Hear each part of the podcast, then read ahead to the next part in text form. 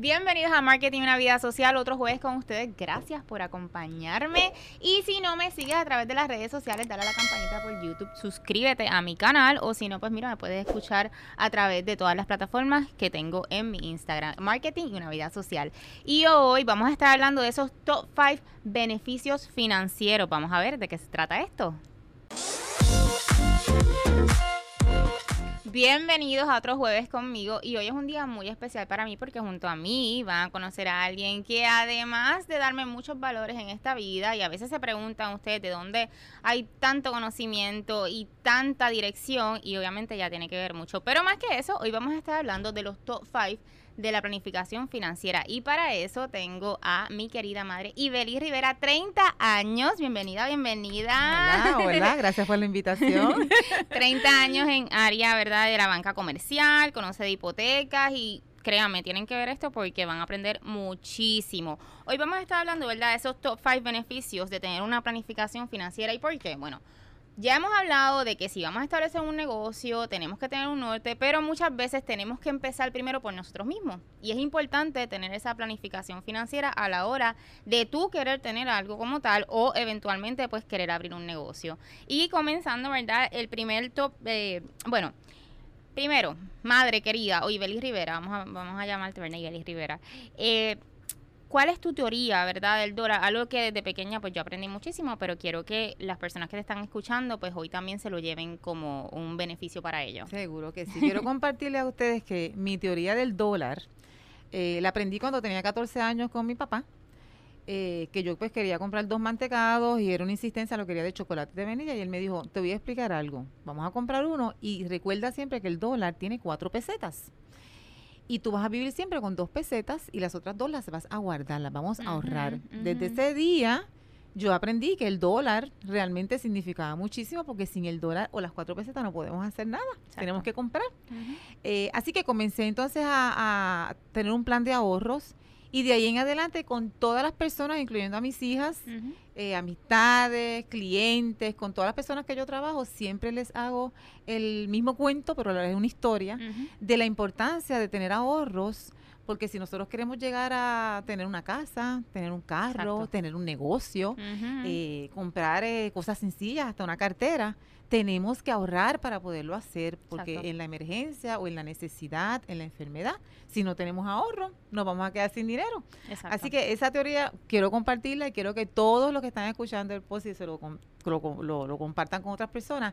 Eh, es bien sencilla, pero la verdad que es de donde tenemos que empezar y partir para poder tener una buena planificación financiera. Exacto, lo más básico, como quien dice, y, y no solamente eso, ahora mismo lo vimos en la, en la pandemia. O sea, mucha gente se quedó sin, sin trabajo y mucha gente no tenía esa planificación financiera. Gracias a Dios que hubo unos beneficios, ¿verdad? Que nos dieron, pero si esos beneficios, como les pasó a muchos países en el mundo, no hubieran llegado a las manos de muchas personas, ¿qué hubiera pasado? Entonces es importante, desde, en el caso de mami, eh, como lo dijo, ¿verdad? En el caso de Ibelis, este, de los 14 años ya ella tiene eso, pero sí, a nosotras, yo me acuerdo de pequeña también, eh, cuando estaba Hello Kitty, que yo iba a la escuela y este tercer grado, cuarto grado, nosotros vendíamos chocolate alrededor y te estoy hablando que nosotros teníamos nueve, ocho años, qué sé yo, algo así, siete. Desde pequeña. Desde pequeña.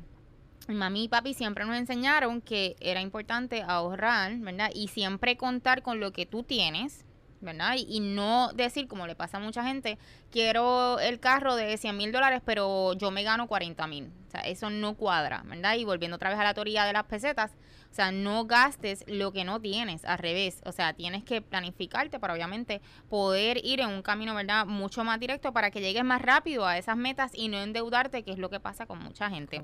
La, la, la, primera eh, top five, ¿verdad? De, de, de los beneficios de tener una planificación financiera es la paz y tranquilidad. Y esto es algo que yo creo que a todos nos ha pasado en algún momento sentirse, ¿verdad? Que tú tienes el control de tu vida. Y no importa la edad, yo conozco personas, y me imagino que te ha pasado también, eh, que tienen 20, 25, 30, 50 y hasta 60 años y al día de hoy todavía no tienen una casa propia, no tienen un carro propio y muchas veces es por esto, ¿no? Es correcto. O sea que es importante, ¿verdad? Este, eh, esa, esa paz mental de cada uno de nosotros tener eso, eso focus para que obviamente no pase. El segundo, tener una herramienta de convertir tus sueños en realidad. O sea, Yo me acuerdo que, y yo siempre lo digo, la mejor inversión que mis padres han hecho ha sido mi escuela.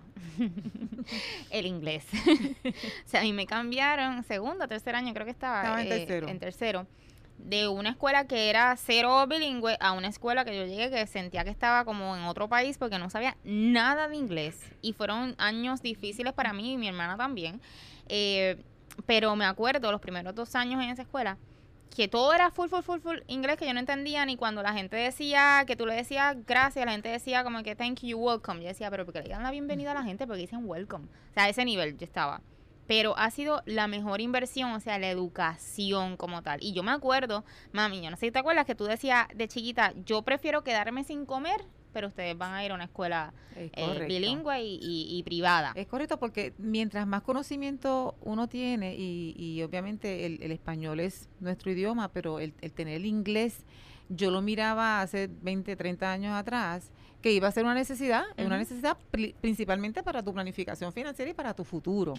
Así que eh, era importante que ellas estuvieran ahí, hice los cálculos, hice mi planificación financiera de lo que estamos hablando, eh, cogí las cuatro pesetas y las dividí y pude eh, pude ponerlas entonces en esta escuela bilingüe que de, la cual no nos arrepentimos porque la verdad que fue un inglés espectacular. Sí, sí, sí, no, nos abrió a ambas mucho, muchas puertas y, y no, ¿sabes? yo creo que es una de las cosas que cuando uno tiene familia o hijos tiene que también poner como prioridad porque sí es importante y sí es, a pesar de que el inglés no es el, el idioma, ¿verdad? Eh, eh, mundial eh, más conocido, para la cuestión de lo que es los negocios es el más conocido. Así que es importante obviamente que ustedes tengan ese feedback, tanto de entenderlo como también hablarlo y poderse comunicar, porque en el futuro en algún momento, aunque sea que estás en la escuela o en la universidad, siempre los exámenes son en inglés, los libros son en inglés. ¿Sabes? Fuiste a la universidad, sea Puerto Rico u otro, otro país, lo mismo. O sea, usualmente ese es el idioma que usan. Igual cuando vayas a trabajar, tu primer trabajo, tu segundo trabajo, siempre vas a tener comunicación en inglés usualmente. Así que es importante eh, que ustedes lo tengan. Y dentro de esto, mami, tú compraste la casa fue a los 19, 20 años. Nosotros teníamos, bueno, tenía ya yo 20 años. eh, era el- el- la única organización que se estaba haciendo en Puerto Rico porque los intereses hipotecarios estaban al 23%. Eh. Muchas de las personas que nos van a ver hoy eh, no lo van a creer, pero ciertamente para los 80 el mercado hipotecario básicamente se cayó porque los intereses estaban sumamente altos, pero asimismo los certificados de depósito, que eran una de las fuentes de ahorro que muchas personas utilizaban, estaban al 15, al 16%. Así Ujú. que las dos cosas van a la par, por eso ahora tenemos intereses hipotecarios quizás al 3,5, 2,5, Ajá. pero los, entonces los certificados de depósito están al 1, 1.25, 1.50, porque va relativo a lo- las dos cosas a la misma vez. Cuando nosotros decidimos entonces comprar la casa, que empezamos a mirar, eh, el- la urbanización que se estaba haciendo, pues era un pronto bajo para nuestra edad, era- éramos jóvenes los dos, pero queríamos tener la casa. Y como teníamos ahorro los dos, básicamente miramos, fuimos y nos cualificamos. ¿Y qué la gente, eh, o, o qué usted tiene que saber a la hora de comprar una propiedad? Importante. Usted tiene que tener ahorros porque los bancos le van a cualificar y ese es uno de los factores compensatorios que se utilizan. Que usted sea una persona que planifica su ahorro. Le van a cualificar por su salario y entonces a veces decimos, pero es que yo lo que tengo son tres meses de, de empleo. Este, pero entonces vamos a mirar ese, ese, ese empleo a, a futuro. El banco va a evaluar ese, ese empleo a futuro y posiblemente quizá le pida un codeudor, que puede ser papá o mamá, ¿verdad? Nosotros pudimos comprar la casa porque los dos ya teníamos más de un año en, en el empleo, teníamos ahorros este, y pues cualificamos bien, no teníamos deuda, te habíamos comprado los automóviles que teníamos en efectivo, así que pudimos comprar la propiedad bien. Pero es bien importante que si usted está buscando una propiedad, tenga ahorros desde ahora. Tiene que tener su empleo, ¿verdad? Eh, y si no, pues entonces una persona que le sirva de codeudor para que entonces el banco le pueda cualificar. Si usted no tiene la cantidad completa para comprar esa propiedad, porque los bancos lo que hacen es que miran el precio de venta que está usted comprando, se manda a hacer una tasación para mirar el valor real de esa propiedad y de esos dos factores, el menor de los dos, de a base de eso es que el banco entonces le va a prestar un 80, un 90%, hasta un 100% en los casos de veteranos, ¿verdad? Ujú. Pero siempre usted va a necesitar tener para los gastos de cierre, que son este parte de lo que es una transacción hipotecaria. De 3.000 a 5.000, ¿no? Algo así. Sí, puede fluctuar, depende de la cantidad, un Ujú. 1, un 2%, un 3%, dependiendo. Pero usted siempre va a necesitar ese cash adicional. No puede decir que voy a comprar esta casa y no voy a poner un centavo. Exacto. Otra de las cosas que es bien importante es cuánto usted quiere pagar de la propiedad. Muchas veces uno dice, yo, esa es la casa de mis sueños, yo la voy a comprar porque esa es la que yo quiero. Pero cuando le hacen el cálculo hipotecario de su pago mensual, más principal, más los taxes, más todas estas cosas que se añaden como los seguros, pues quizá le dicen, bien, usted va a pagar 700 dólares. Y usted dice, pues no puedo, no voy a cualificar. Así que es bien importante uno hacer ese cálculo de hasta dónde yo puedo pagar. No es solamente que tengo el ahorro para comprar y tengo la casa de mis sueños, es hasta dónde yo puedo pagar para dormir tranquilo. Exacto. No importa lo que pase, porque lo puedo pagar. Así que es bien importante hacer ese ejercicio y los bancos tienen personal preparado para lo que se llama la precualificación. Eso es lo que conocemos como la precualificación, que a veces lo vemos en el periódico, en las promociones hipotecarias. Es saber hasta dónde usted puede cualificar cómodo. Cómodo, exacto. Siempre usted va a tener la situación del crédito, que es sumamente importante velar por su crédito. Eso es bien Si importante. usted coge un préstamo de un dólar, usted pague ese dólar completo, págalo a tiempo, bajo los términos y condiciones que usted firmó, para que al momento que usted vaya a hacer una transacción, ese crédito esté saludable. Ocurren situaciones de emergencia como ahora el COVID. Muchas personas se quedaron sin trabajo, muchas personas tuvieron que gastar todo lo que tenían en sus ahorros. Y eso va a ser un evento que a la larga la banca hipotecaria va a tener que mirar o la banca de préstamos personales, todo lo que tenga que ver con préstamos. ¿Qué pasó en ese momento? Pero usted tiene que documentarse, porque yo como banco voy a decir qué había antes y después del COVID. Ah, pues antes había un plan de ahorro. Había unas personas que estaban trabajando, perdieron su trabajo, se acabó el COVID, esperamos pronto que se acabe, pero recuperaron, recuperaron y volvieron entonces a ahorrar y eso se mira y es lo que nosotros llamamos como los factores compensatorios. Eh, haga el cálculo también, por ejemplo, si usted quiere hacer su cálculo, usted coge su salario bruto, lo multiplica por un 36% Ujú. y eso es básicamente la primera patita de cualificar. Ok. Eh, ese salario por el 36%, ese es mi pago, mi pago hipotecario, ahí es la primera. Y la otra, un 45% hasta un 47%, que es con las deudas adicionales. Pago que le va a tocar más el carro, la tarjeta, etcétera. todas estas cosas que tenemos adicionales que tenemos que planificarlas bien para que no se nos vaya de presupuesto. Y ahí entonces cualificamos para comprar esa propiedad. Exacto. Y una pregunta importante que usted vaya, a hacerse siempre que vaya a comprar. Me gusta esa casa, me gusta ese apartamento de mis sueños, eso es lo que yo quiero. Si usted mañana lo tiene que vender después de comprarlo, ¿tiene salida esa propiedad? Importante. Es importante porque a veces compramos. Y, y de momento pues nos quedamos sin trabajo o nos enfermamos y tenemos que vender esa propiedad. ¿Tiene salida esa propiedad? Así que esa pregunta es, es sumamente importante y siempre la tenemos que hacer al momento de comprar. Y imagino que eh, has recibido muchos clientes eh, que pues igual, a veces la gente piensa, me tengo que ganar un millón de dólares para poder comprar mi primera propiedad cuando no es así. Hay, hay gente que se gana 40 mil, 50 mil, sea, o menos de eso, y tienen su propiedad, un apartamento, obviamente quizás en la casa de los 10 cuartos, en la urbanización de Dorado, pero sí es posible, incluso los pagos pueden ser menores de 500 dólares, que hay igual, hay gente que compra carros que los pagos son mil y pico y tú dices como que wow.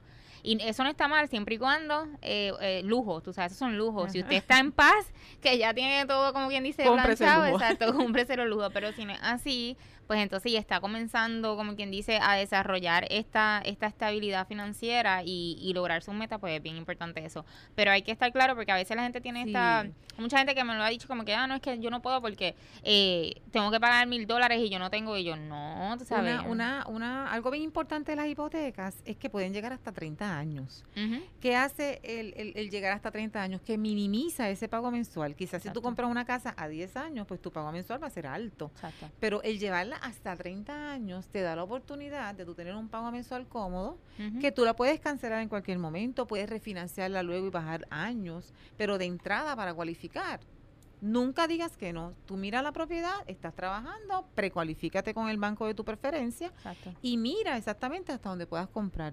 Pero no te pongas en la negativa porque realmente Exacto. hay propiedades de 100 mil, 120 y pico que lo que estás pagando ahora con los intereses que tenemos, 400, 500, 600 dólares si tuvieses que pagar los seguros estos que se añaden como de hazard y ese tipo de cosas. Pero realmente puedes cualificar. No digas que no, ve un banco, oriéntate y no pierdas la oportunidad. Porque a veces pensando en eso, ay Dios mío, mil dólares, cuatrocientos, quinientos, lo que sea, y no, hay que mirar y sacar los números correctos, porque Correcto, nada mejor que tener tu propiedad. Claro. Estás invirtiendo para ti. Exacto, que yo eso siempre es, digo eso. Eso es algo muy importante. Podemos vivir alquilados, ¿verdad? De, de acuerdo a las necesidades que tengamos y lo que ahorramos o lo, o- o lo que queremos llegar, pues entonces queremos hacerlo, estamos estudiando. Exacto. Fine, pero el tener la propiedad, pues eso es una de las mejores inversiones que uno puede tener. Mm, súper. Este, y te pregunto, de los certificados eh, que existen hoy en día, ¿cuáles son los porcentajes de ganancia y, y cuáles hay para que la gente sepa Certificados de depósito. de depósito, sí. Pero los certificados de depósitos en este momento es una de las herramientas, digamos, más seguras desde el punto de vista bancario. Usted pone 100 dólares aquí y esos 100 dólares usted lo puede tener desde 30 días, un año, 5 años, este que es más o menos el, el promedio máximo que se tiene. Pero al igual que los intereses hipotecarios que han bajado, los certificados también están bajitos. Podemos hablar de punto .50 de interés, punto .75 quizás 5 años, 1% que podamos conseguir ahí en la banca. Ujú. es, es hacer ese research de quién está pagando esos intereses y que sea obviamente bajo FDIC, que esté garantizado. Pero la herramienta más sencilla y más conocida de todos en Puerto Rico son los certificados de depósito porque están garantizados. O sea, Exacto. Está garantizado, tienen unas cantidades ahí, esos chavitos están ahí para nuestros ahorros. Eh, si usted quiere hacer otro tipo de inversión de alto riesgo, este tipo de cosas así, pues entonces ahí tiene que hablar con un asesor financiero que le puede dar otras alternativas donde quizá los intereses están un poquito más altos, pero el dinero quizá no está garantizado, el capital se puede este, penalizar un poco y ese tipo de cosas. Pero los certificados están en ese range más o menos, Y de de- punto 30 a punto 1%. No importa la cantidad, o sea, si yo tengo... Sí, sí, va escalonado. Normalmente la banca en general pone desde mil hasta cinco mil, desde cinco mil hasta 25 mil y por ahí en Ya. adelante siguen subiendo los intereses. Mientras más cantidad, pues más interés, eh, eh, Exacto, es más que alto el interés, obviamente. exacto. Pero es escalonado, es escalonado. Importante que hay veces que la gente tiene 10 mil dólares, 50 mil en, en su cuenta y no están ganando nada, así que Ujú. importante conocer esa un parte centavo también. que usted se gane de un dólar es ganancia. Exacto. Eso es, eso es matemática pura. Exacto. un chavito que me gane, ya, ya estoy ganando. Exacto. Y es bien importante el ahorro. Volvemos a, a- a lo que estamos hablando al principio. Exacto. Mientras más ahorremos, más cosas podemos tener a futuro. Exacto, Ujú. súper. Y en cualquier momento puedes, bueno, depende del, del certificado, puedes retirarlo, porque por ejemplo, si yo estoy ahorrando y quiero comprar mi casa eh, o cualquier cosa, quiero viajar al mundo hoy, me decidí a eso, puedo retirarlos en cualquier momento. Hay unos certificados de depósitos que tienen unas penalidades y eso en el documento de disclosure que da el banco especifica exactamente cuál es esa penalidad aplicable para que usted lo sepa y el cálculo y todo. Hay otros programas de certificados en la banca donde no hay penalidad de, de prepagar o de, o de, o de retirarlo.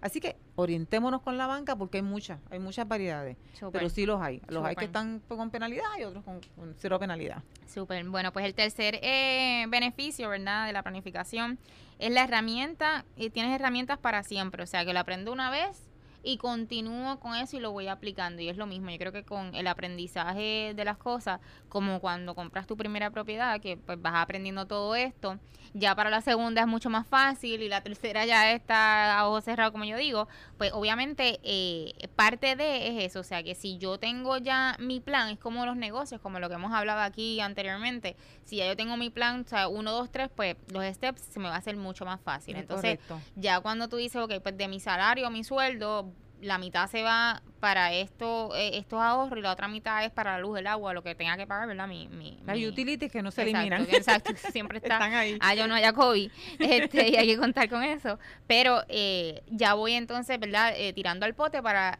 eventualmente pues comprar lo que realmente quiera hacer, ¿verdad? Con mi dinero, si sea, como dije, una compra eh, de casa o, o viajar el mundo. Así que es importante eh, saber eso. Y el cuarto, saber cuál es el camino, ¿verdad? Más, más corto, más barato y más rápido. Porque muchas veces, y esto le pasa a muchos estudiantes, eh, las deudas estudiantiles a veces amarran demasiado. O sea, tú te gradúas y de momento yo conozco gente que se gradúan con 100 mil dólares en las costillas y tú los ves que vuelvo, tienen tanta edad y no han podido comprar su primer hogar o su primer carrito porque salen de la universidad a pagar y entonces usualmente no todos los trabajos cuando tú te gradúas te pagan lo que tú quisieras, ¿verdad? Porque Correcto. tienen experiencia. Empieza la experiencia y quieren pagar el mínimo, etcétera. Así que es bien difícil.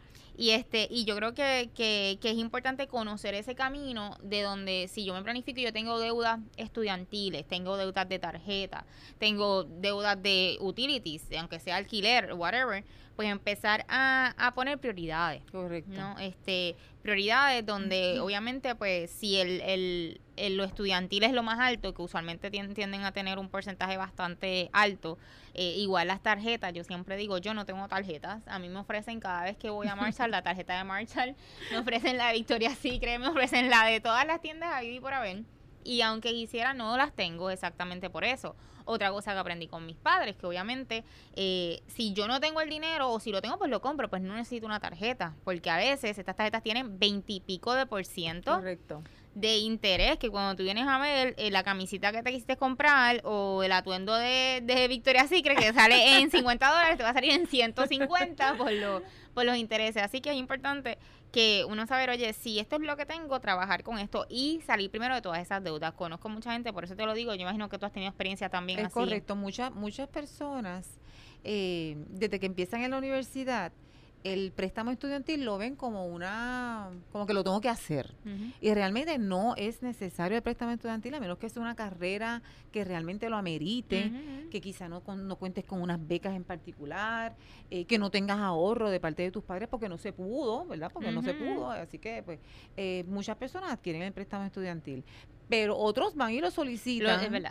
Porque obviamente el interés es más bajo, lo vas a pagar cuando empieces a trabajar después seis de meses seis después de que te gradúas. Y entonces estamos hablando de cuatro, cinco, seis años hacia adelante. Utilizo el dinero ahora, lo gasté y ¿qué hice? qué Ni siquiera lo ahorré. Exacto. Porque si lo cogí, por lo menos guardé la mitad. Exacto. y- O lo y- reinvertí y en otra cogió intereses en los certificados de depósito que estábamos hablando, pues quizás al, al cabo de los cinco, siete, ocho años que, que me, me toca pagar, pues de ahí mismo lo tengo. Exacto. No, no, no, no, no, lo hice el préstamo, lo cogí y no era necesario. Exacto. Así que los padres que me están escuchando, importante, y los estudiantes que van para la universidad, si no es necesario, no tome ese préstamo. Hay muchas ayudas.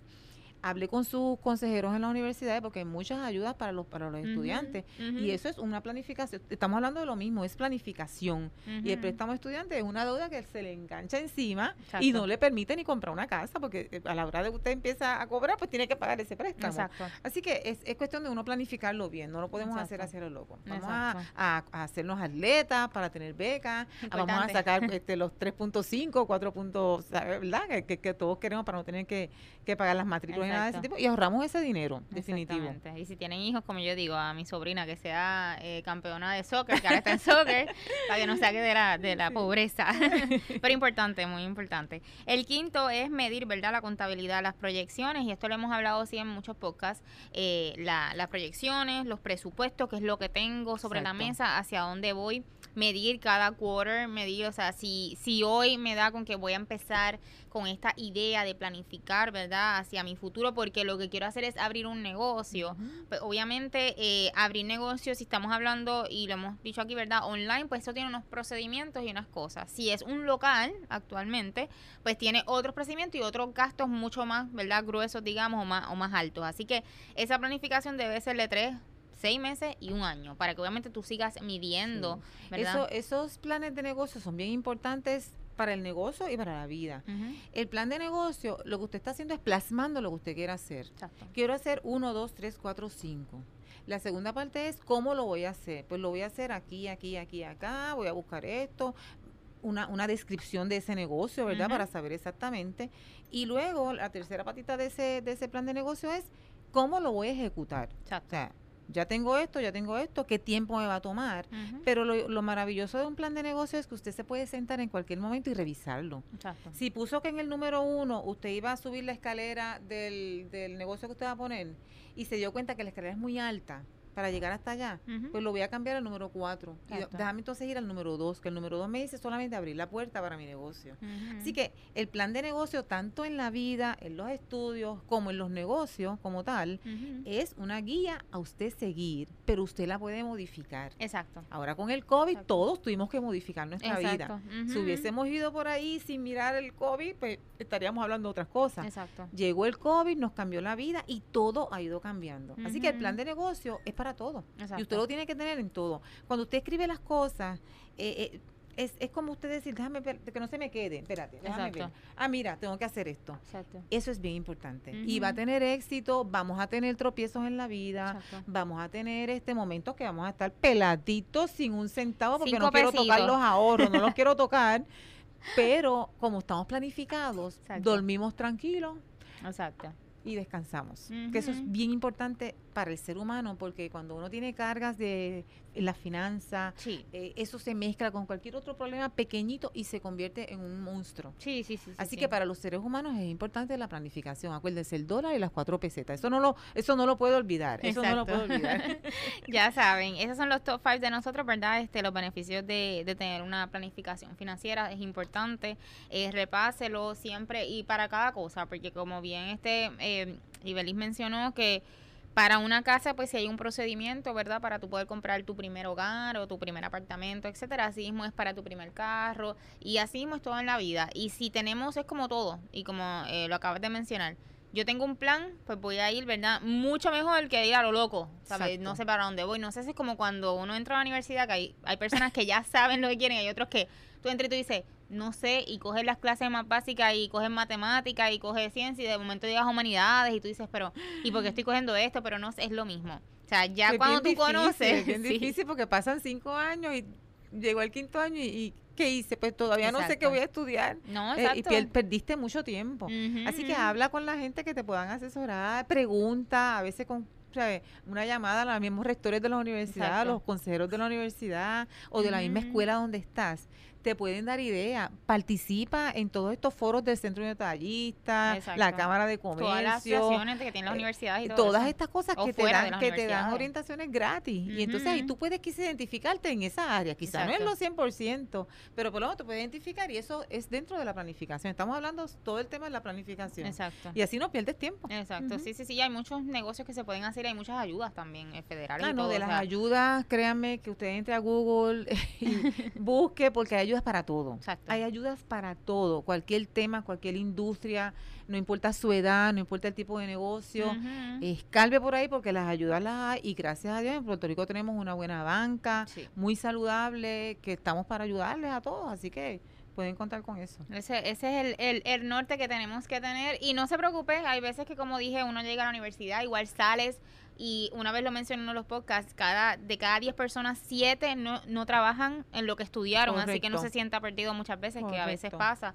Eh, sales de la universidad y empiezas a experimentar. Lo importante es saber qué te gusta, qué te apasiona, porque nunca te vas a cansar. Yo siempre lo he dicho.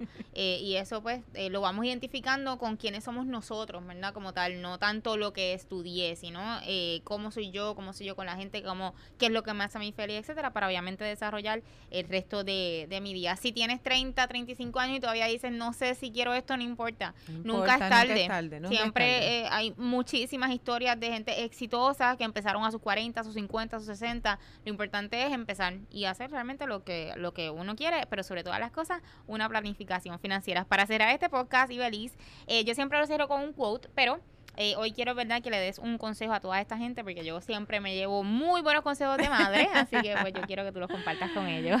Pues uno de mis consejos favoritos, que yo me lo digo todos los días y me funciona muy bien, es que mientras esté respirando, todo es posible. Eso es verdad. O sea, puedo estar encerrada así en una caja que no me pueda mover y estoy respirando, lo que esté planificado lo voy a hacer. Exacto. Así que no se detenga, eh, las ayudas las hay, usted sueñe en grande, nunca sueñe pequeñito, pues eso es bueno tener los pequeñitos también, pero sueñe en grande, planifique, converse y mientras usted respire, hay posibilidad de que lo logre. Si se encuentra con una pared o con 20 piedras en el camino, de ahí se va a levantar y va a aprender. Acuérdense que si no nos caemos, no aprendemos nada y seguimos por ahí flotando. Importante caernos de vez en cuando porque esos- esas caíditas nos ayudan a planificar mejor y a ser más eficientes en lo que queremos hacer. Pero usted siga hacia adelante, planifique, tenga su casa, su carro, sus hijos, su familia, lo que sea, pero bien planificado. Exactamente. Eso es importante. Y acuérdese con su plan de vida todo el tiempo. Exacto. Gracias un millón por estar aquí hoy y ustedes los veo el próximo jueves. Recuerda todos los jueves, si no me sigas a través de mis plataformas, esto es Reyes Marketing y esto es Marketing, una vida social. Los veo el próximo jueves.